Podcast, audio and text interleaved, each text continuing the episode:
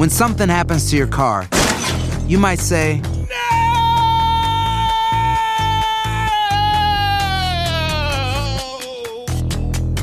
My car. but what you really need to say is something that can actually help. Like a good neighbor, State Farm is there. And just like that, State Farm is there to help you file your claim right on the State Farm mobile app. So just remember, like a good neighbor, State Farm is there. State Farm, Bloomington, Illinois.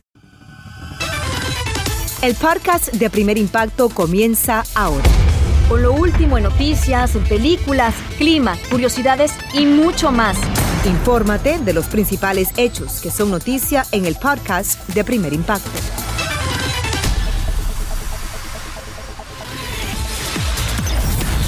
Hospital abandonan a su suerte a una mujer gravemente herida y las protestas no se hacen esperar. Una niña rueda por el asfalto tras ser embestida por un motociclista que sigue su camino como si nada.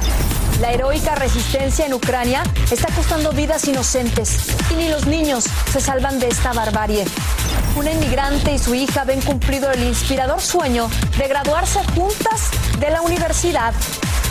La ruptura de su matrimonio causó sorpresa, pero el actor Arturo Peniche confiesa que logró tener una segunda oportunidad junto al amor de su vida. Así comenzamos en vivo, primer impacto. Hola, ¿qué tal y bienvenidos a Primer Impacto? Les saluda Michelle Galván. Y también le saluda Pamela Silva. Gracias por acompañarnos. Comenzamos. Un atroz crimen contra una madre y su hija estremece a México, donde al menos 10 mujeres son asesinadas al día. Una lamentable cifra. Gracias, muy buenas tardes. Y lo más triste, lo indignante, es que una de ellas fue sacada del hospital al que la habían llevado para salvarle la vida y la dejaron morir literalmente en el piso. Oigan, oigan, se viene muriendo, oigan. Juliana Ramos es llevada a este hospital por un samaritano, quien vio a la joven agonizando luego de un brutal ataque a puñaladas que recibió mientras defendía a su padre. ¿Dónde, dónde? Ay, La ponen en la camilla y comienzan a atenderla. Quien la llevó no sabe nada de la joven. póngale respiración, oiga, tanque de oxígeno, por favor. Pero lejos de hacerlo, la sacan en una silla de ruedas y por increíble que parezca, la ponen en el piso y ahí Juliana, de 32 años de edad, inhumanamente dejó de existir. Pasó un muchacho, mi papá le pidió ayuda, el muchacho con todo su corazón, que siempre se lo voy a agradecer. No lo conozco, nunca lo había visto. Yo ayudé a tu papá y yo la ayudé a ella. Esa noche la discusión comenzó porque presuntamente las víctimas usaron un lugar de estacionamiento que no les correspondía. El agresor hirió al padre, pero madre e hija murieron. Eh, discutieron con mi familia, pero mi papá y mi hermana pues nada que ver, pero le agarró mucho coraje yo creo que a mi papá y él ya tenía como que en su mente planeado. Al saber de lo ocurrido, las autoridades detuvieron al agresor y horas más tarde llegaron los cuerpos de las infortunadas mujeres a su casa, donde decenas de personas se reunieron para despedirlas con cariño y dolor, pues eran muy queridas. Aquí ves las bendiciones que ellas dejaron. Después vino la misa de cuerpo presente para despedirlas en privado en el panteón. El caso de madre e hija es solo una parte del difícil panorama que enfrentan las mujeres en México, donde a diario más de 10 mujeres mueren asesinadas y la gran mayoría de los casos no se resuelven. Se le haga justicia a mi mamá y a mi hermana porque no merecían eso ellas. El hospital donde la joven fue llevada para ser atendida se encuentra bajo revisiones del caso. Debieron de hacer todo lo posible por eh, salvar la vida de la persona que tuvieron en sus manos. Es por eso que miles de mujeres salen con indignación el día de hoy a realizar protestas por su igualdad, porque también sus derechos sean garantizados y por conservar la vida literalmente. En muchas ciudades de este país hay protestas como esta en la que las mujeres decidieron a decir ya basta. Es todo desde México. Regresamos con ustedes, Michelle. Por supuesto que desde aquí nos sumamos a esta denuncia en este día tan señalado, Iván, porque es muy lamentable que crímenes como este sigan truncando vidas y que no cesen de una vez y por todas los feminicidios. Muchas gracias, Iván.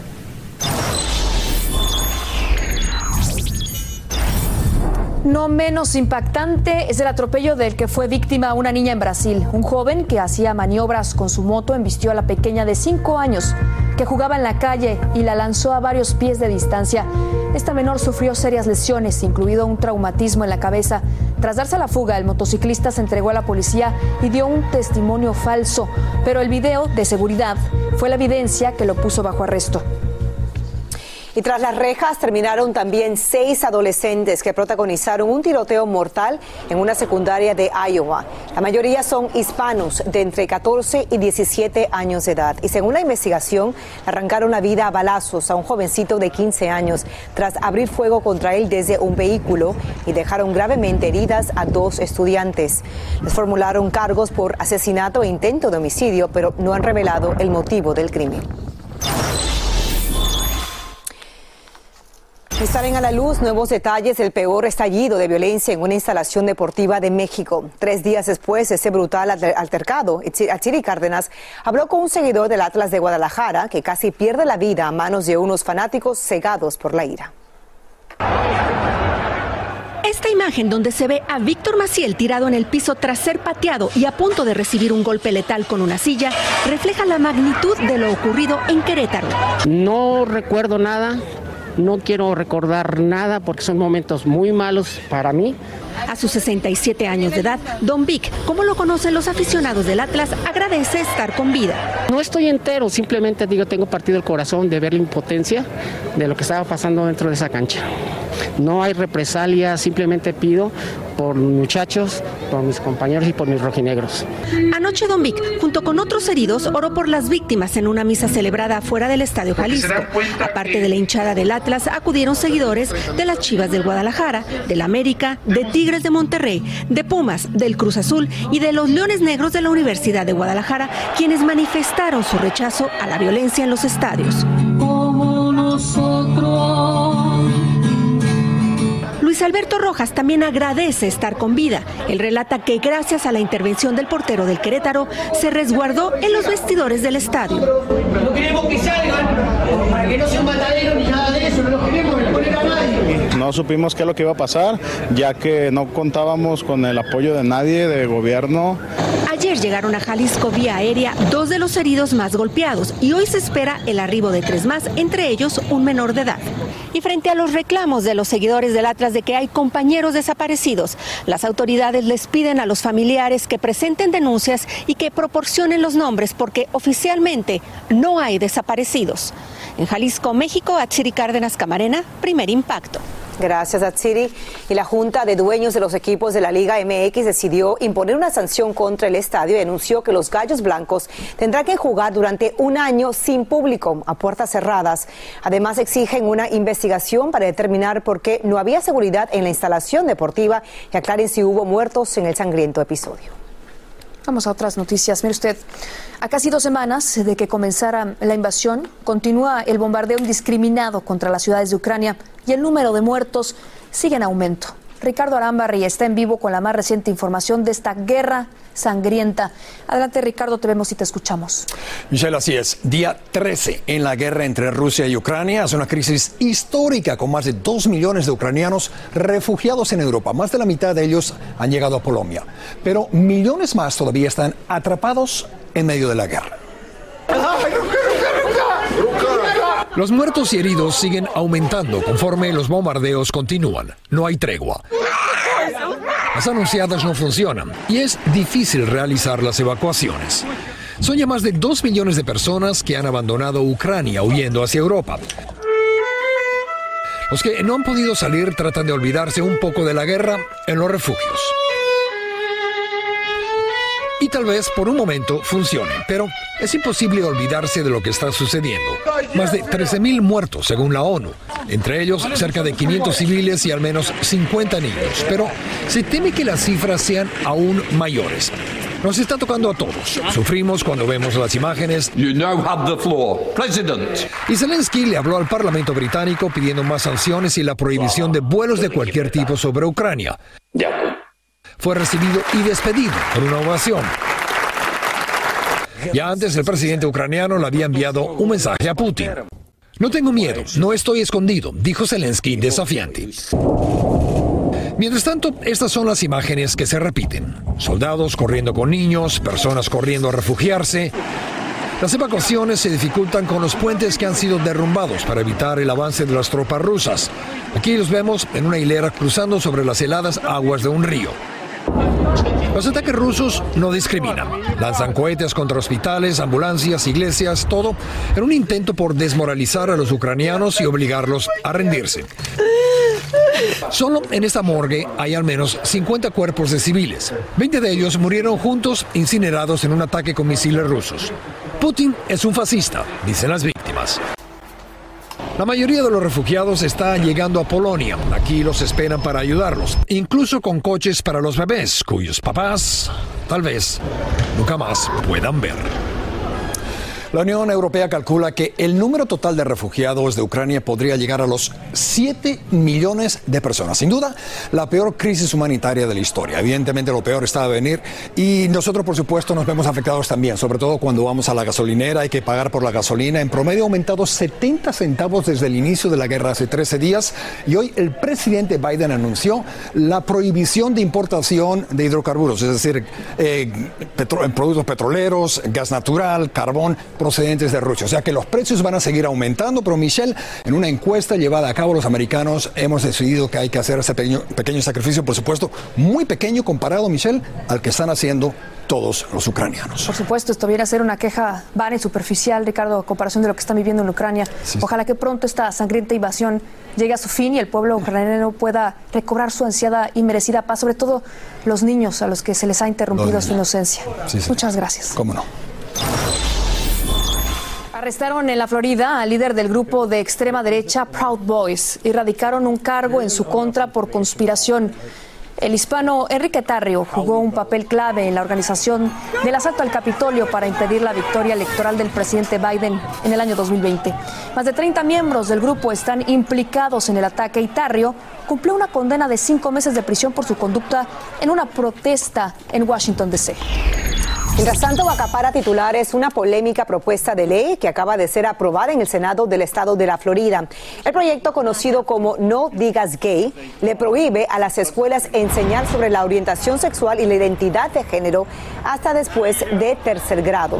El legislador que introdujo esta controversial medida asegura que protege el derecho de los padres a educar a sus hijos como deseen. Y aunque los detractores denuncian que es discriminatoria, el gobernador de ese estado le dará el visto bueno. Otra medida que sí es digna de celebrar es la le brinda protección migratoria a cientos de niños y adolescentes indocumentados. Las autoridades de inmigración anunciaron que los menores que hayan sido víctimas de abuso, abandono o negligencia serán elegibles para obtener la residencia permanente. Los que califiquen recibirán un perdón de deportación y autorización de empleo, aunque cumplan 21 años mientras esperan la Green Card. Noticias alentadoras. Dicen que traigo la suerte a todo el que está a mi lado. Y esa es mi mala fortuna. Basada en el clásico de Juan Rulfo, llega Univisión, El Gallo de Oro. Supongamos que la caponera puede inclinar la suerte a quien ella quiera. ¿Estás tardando en conquistarla? Con Lucero, José Ron y Plutarco Asa. Este gallo está cambiando la vida. En una historia legendaria de amor y azar. No trates de cambiarme, no lo vas a lograr. El Gallo de Oro, gran estreno miércoles 8 de mayo a las 9 por Univisión.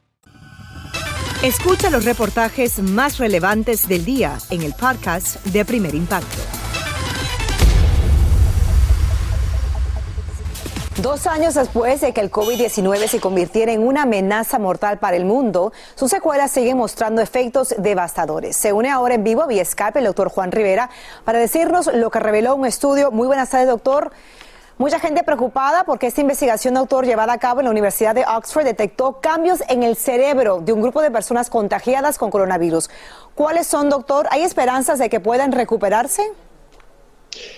Hola, ¿cómo estás? Eh, Pamela, nosotros siempre hemos visto en el último año que obviamente el COVID puede tener consecuencias neurológicas. Hemos visto derrames cerebrales asociados a COVID, hemos visto eh, pérdida de memoria, de la concentración, eh, hemos visto diferentes manifestaciones neurológicas, eso lo sabíamos. Lo que este estudio demuestra fue un estudio publicado en la revista científica Nature y esto fue con la variante alfa, personas que, le que les dio COVID, no necesariamente que fueron al hospital, pero que les dio COVID, le hicieron imágenes del cerebro y se pudo identificar que hubo una disminución en algunos de 0.5 a, 2% de la masa del cerebro, eh, de la materia gris del cerebro, específicamente en el área de la memoria, en el área de funciones ejecutivas y en el área que tiene que ver con el olfato. Y obviamente eso es, eso es una, un estudio pues, que nos recalca nuevamente que tenemos que tratar de siempre prevenir COVID lo más que podamos.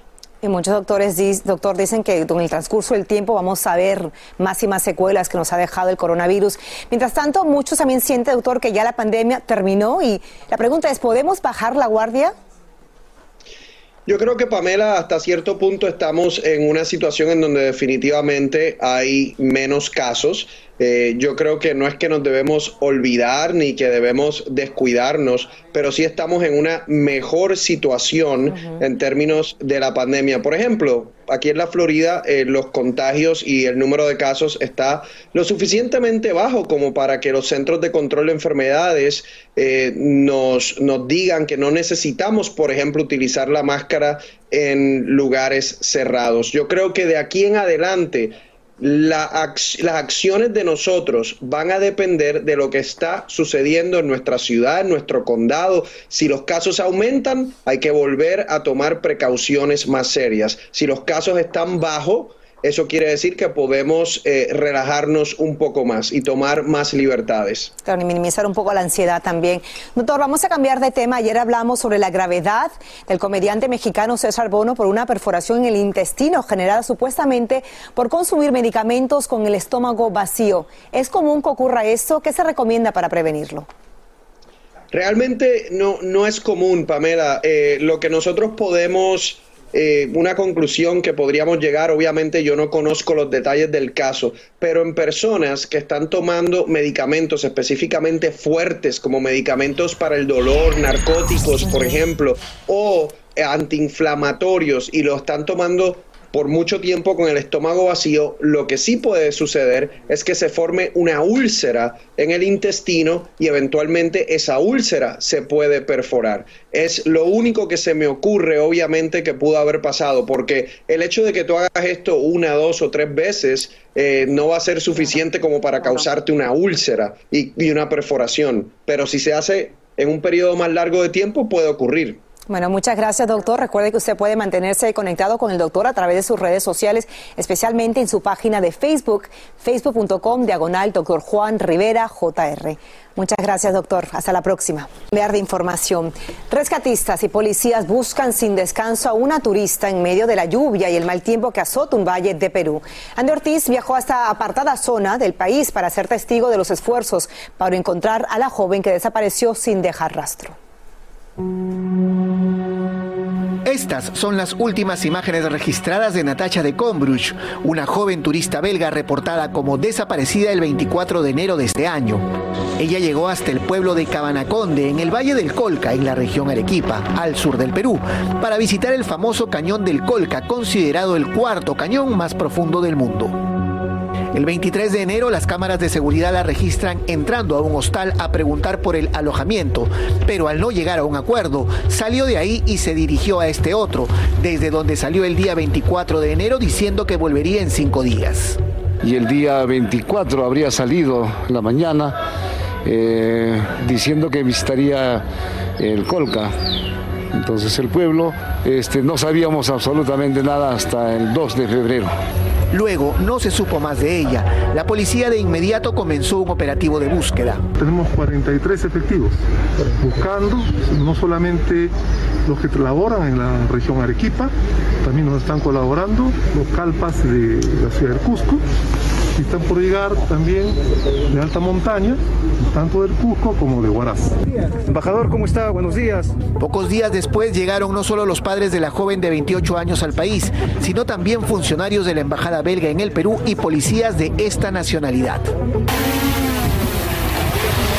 A la búsqueda de los policías se han sumado drones y equipos caninos que recorren todos los días los posibles caminos que pudo haber transitado Natacha mientras el tiempo lo permite. Entre diciembre y marzo es temporada de lluvias en la sierra sur peruana y el mal clima imperante hace sumamente difíciles las labores de búsqueda de los rescatistas.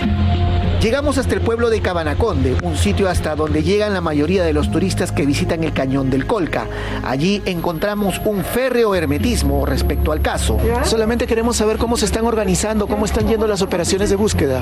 Ni la policía local ni los agentes belgas involucrados en la búsqueda nos brindaron información alguna. Tratemos de respetar por favor el espacio, eh, no se van a poder brindar mayores declaraciones de ello en respeto de la investigación y también de, de la familia de Natacha.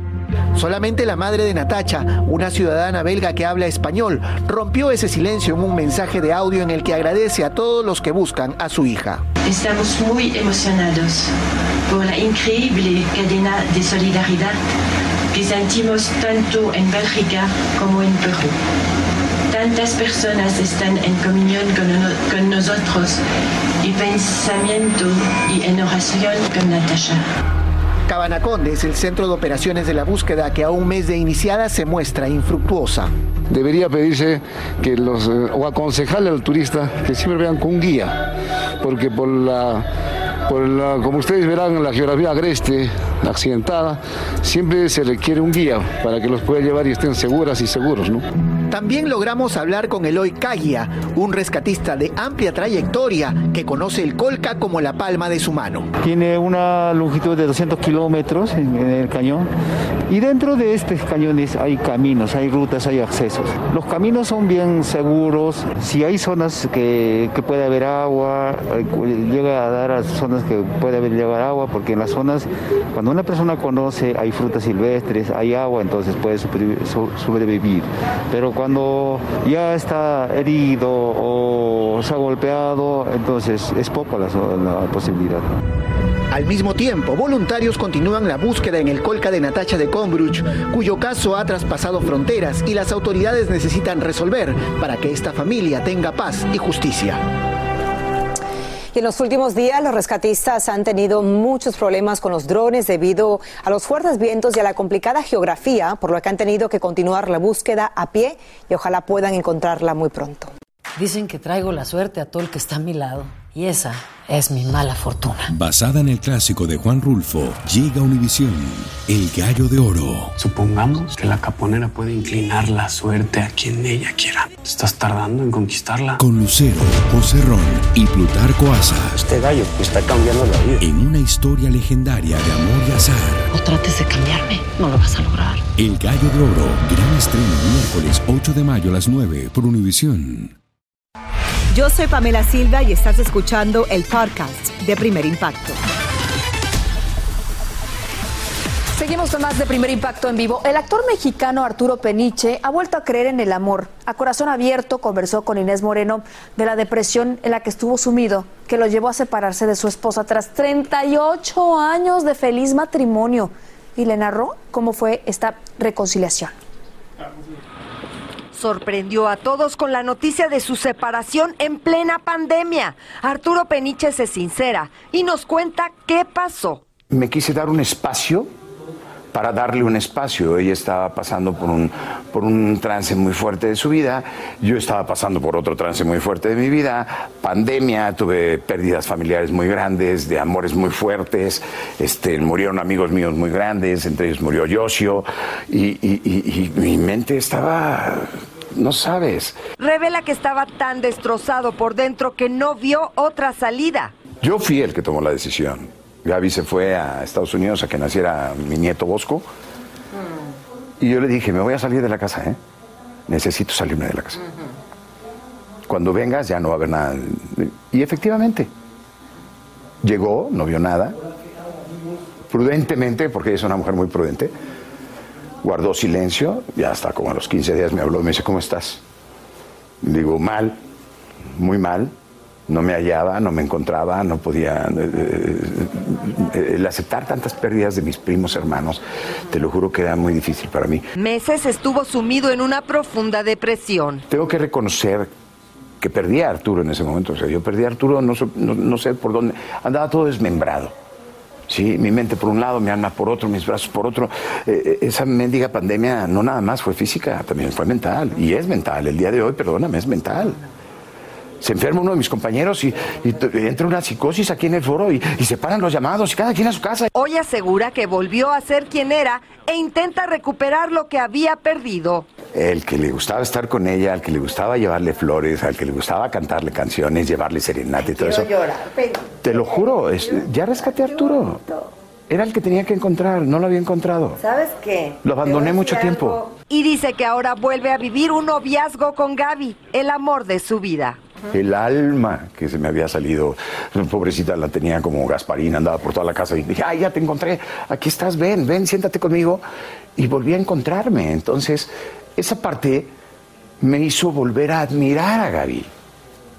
Haz de cuenta, yo veo a Gaby jugando con sus nietos y me genera ay, no sé, algo que, yo no sabía que existía en mí.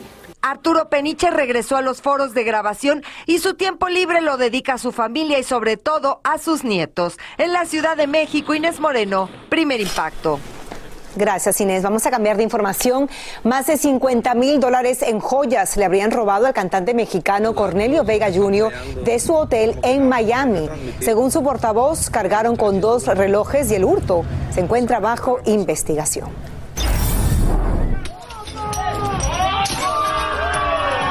Rompiendo platos en un restaurante griego de México fue captado el cantante Mark Anthony, quien ya no esconde su amor por la reina de belleza de Paraguay, Nadia Ferreira, hermosísima, elegida segunda finalista en el certamen Miss Universo. Y en este video, compartido por las redes sociales, ellos se besan, se abrazan, son pareja. El cantante colombiano Sebastián Yatra también estaba ahí, muy bien acompañado de una joven rubia. Que vive el amor.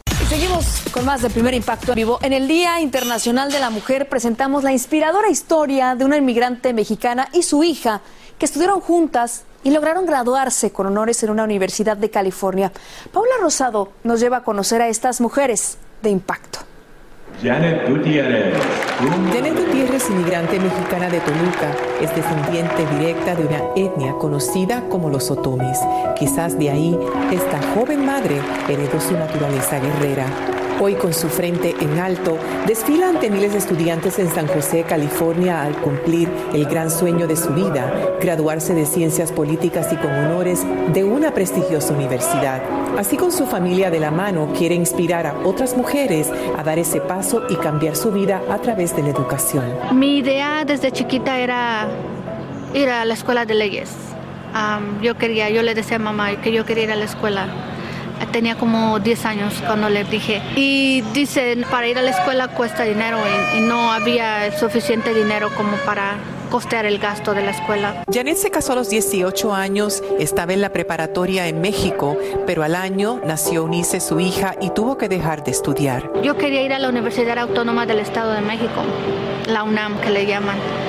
Y era el sueño, oh, yo quiero ir ahí, pero se quedó como en sueño. Y eso fue lo que, que nada más quedaba en mi cabeza, pero decía, algún día lo voy a hacer. Una vez en Estados Unidos se establecieron en la ciudad de San José, California, donde trabajó largas horas en todo tipo de empleos. Su sueño de educarse nunca lo perdió y cuando su hija llegó a la adolescencia decidió comenzar a estudiar con ella.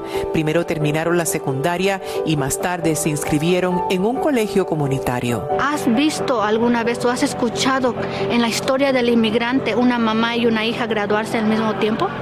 No, ¿verdad? Ok, pues vamos a hacer las primeras. Siempre tratamos de mantenernos arriba, de hacer apoyo una a la otra y a veces como me decía, oh, ¿qué agarraste de, de tus calificaciones este semestre? Y yo, pues no, yo, yo agarré mejor que tú y como que más o menos tenemos competencia, ¿no? A sus 27 años, Eunice es una estudiante destacada y orgullosamente camina junto a su mamá en el campus de la Universidad del Estado de California, en la ciudad de San José, donde su esfuerzo hizo historia. Y luego me, nada más me preguntaban, ¿estás muy orgullosa de tu mamá? Y le digo, sí, claro que sí. Según la Universidad de San José, no existen cifras específicas de cuántos padres e hijos se han graduado juntos en este campus. Lo que sí sabemos es que en los últimos cinco años no es solamente la primera vez que una madre y su hija se gradúan juntas, sino que también son inmigrantes y mexicanas. Financieramente fue un reto para ambas, pues tenían sus propios empleos más el trabajo escolar. Para Janet, obtener su grado era más que una meta personal, era reivindicar el estereotipo que muchas personas tienen sobre las mujeres inmigrantes. Trabajando de mesera, jamás olvidará cómo fue señalada por uno de sus clientes. Tú tienes rasgos indígenas. Y le dije, ay, ¿cómo se, mira eso? Yo hasta me hice Y me dice, mm", dice, hay veces que las mujeres así no tienen aspiraciones en la vida. Y dije yo, en mi, en mi mente decía yo, ¿Cómo puedes hablar algo así si no me conoces? Yo quería contestarle en inglés, yo no podía porque yo no lo sabía hablar bien. Para Janet, Eunice es su única hija y su alma gemela, a quien le ha dedicado su tiempo para enseñarle a triunfar como mujer sin tener vergüenza de sus raíces. Sus logros también han impactado la vida de su esposo. Ella me cambió, ella me enseñó que no necesita uno ser machista para poderlas dejar sobresalir por ellas mismas. So, eso es un orgullo para mí también. Tal vez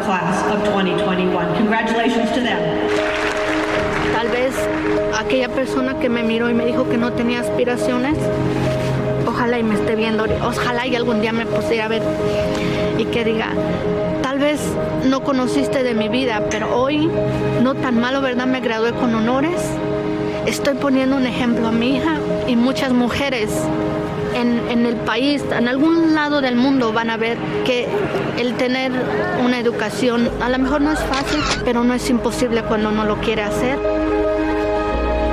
Qué mensaje de impacto tan inspirador, pero a pesar de que se graduaron juntas, no desfilaron en la misma ceremonia por unos créditos adicionales que la joven completará en esta primavera. Les deseamos muchísimas felicidades. Así termina el episodio de hoy del podcast de Primer Impacto. Encuentra episodios nuevos de lunes a viernes, primero en la aplicación de Euforia y en todas las plataformas de podcast. Como siempre, gracias por escucharnos.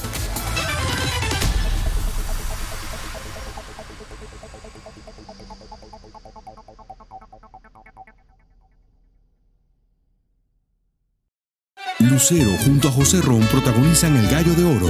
Gran estreno miércoles 8 de mayo a las 9 por Univisión. Y las mejores.